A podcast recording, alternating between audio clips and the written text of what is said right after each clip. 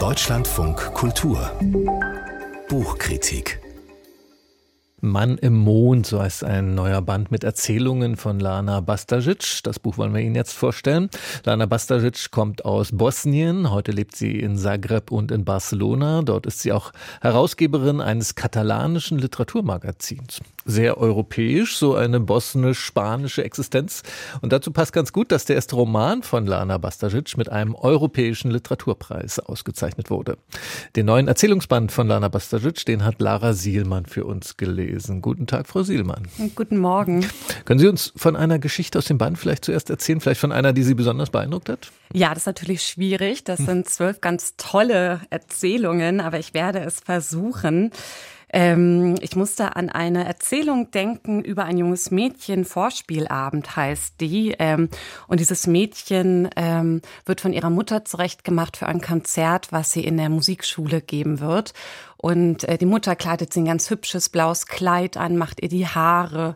Ähm, die Mutter selber ist der absolute Kontrast zu ihrer Tochter, sehr, ja, schon fast verwahrlost, kann man sagen. Ähm, fettige Haare, das, die die, die Tochter erzählt immer wieder, dass die Mutter sich ähm, schon lange nicht mehr geduscht hat und sie hofft eigentlich sehr, dass die Mutter mitkommt natürlich auch zu diesem Vorspiel und sich vielleicht doch noch mal unter die Dusche dafür stellt. Sie hat sogar ihrer Mutter auch ein Kleid rausgelegt. Ähm, ja, und es wird so klar, dass diese Mutter eigentlich immer nur aufblüht, wenn sie von ihrem Ehemann, von dem Vater ihrer Tochter erzählt. Äh, dann erzählt sie ihrer Tochter eine Geschichte, wie sie selber mal ein blaues Kleid anhatte. An dem Tag hat sie auch ihren Ehemann kennengelernt. Und man merkt, so einen großen Abfall. Also diese Mutter trauert eigentlich diesem Vater nach, der anscheinend auf einer Reise ist, auf einer Geschäftsreise ist, aber es schimmert so durch, der ist eigentlich nie zu Hause. Und die Mutter lebt in dieser Abhängigkeit. Und das mhm. ist dann auch tatsächlich der Grund, ich glaube, ich nehme da jetzt nicht zu viel vorweg, dass sie dann auch nicht mit zu diesem Vorspiel kommt, weil der Vater könnte sich ja melden und das könne die Tochter ja bestimmt nachvollziehen, dass das jetzt blöd wäre, wenn die Mutter diesen Anruf dann verpassen würde. Und das wird erzählt von der Tochter, also eine junge Erzählerin. Wer sind denn in den anderen Geschichten die Hauptfiguren? Sind das auch junge Menschen? Ja, junge Menschen und vor allem auch Kinder, äh, die diese Geschichten erzählen.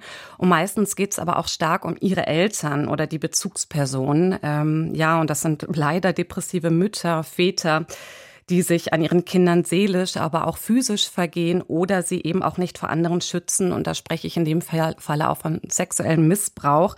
Und es ist wirklich hart, was in diesen Geschichten passiert. Man möchte wirklich diese Erwachsenen nehmen, diese Kinder ihnen wegnehmen und sie retten, aber das geht natürlich nicht. Ähm, und das spricht ja dann aber auch für die Literatur, dass es so starke Gefühle auch auslöst. Und sind das dann diese Geschichten von vernachlässigten oder sogar missbrauchten jungen Menschen, sind das Anklagen, diese Geschichten? Nein, das sind keine Anklagen, das sind viel mehr Geschichten von jungen Menschen, Kindern, die zu viel Leid in zu jungen Jahren erleiden müssen. Und gleichzeitig, das ist bei, bei Kindern so, so waren wir auch als Kinder, machen die sich so einen Reim draus. Also die stellen sich zum Beispiel auch ganz schützend vor die Eltern oder ähm, werden teilweise auch selber zu Tätern und Täterinnen. Also das, was sie so zu Hause miterleben, geben sie dann auch an ihre Umwelt wieder. Aber vor allem gibt es immer eine Form von, das macht schon irgendwie Sinn, wie das hier alles mhm. so passiert, weil sie das natürlich gar nicht wissen können, dass das nicht okay ist, was da passiert. Und in welcher Welt passiert das Ganze? Oder wird das ganz äh, abgeschnitten von der Außenwelt erzählt, diese Familiendramen? Was, was erfährt man von dem Drumherum?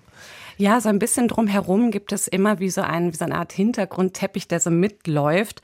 Ähm, aber ja, wir bekommen eben Einblicke in das Leben während des Bosnienkriegs zum Beispiel. Also es gibt eine Geschichte, da ist der Vater Soldat und kommt dann ähm, zu einem Kurzurlaub nach Hause zurück. Äh, wir haben aber auch eine Geschichte, die spielt etwas weiter zurück. Äh, da geht es um äh, die, den ersten Mondflug der Amerikaner und darum, wie sozusagen die Sowjets da jetzt aber eigentlich ja doch die besseren eigentlich sein müssten.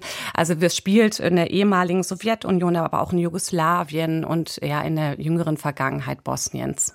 Jetzt ist vielleicht bei diesen Geschichten, die so aufgeladen sind, Sie haben ja so bewegend da diese, ähm, diese Vorspielgeschichte erzählt, vielleicht besonders schwierig, den Ton dafür zu treffen, wenn man diese Geschichten jetzt übersetzen muss. Das hat in dem Fall Rebecca Zeinziger getan bei diesen Erzählungen. Wie hat sie das gemacht?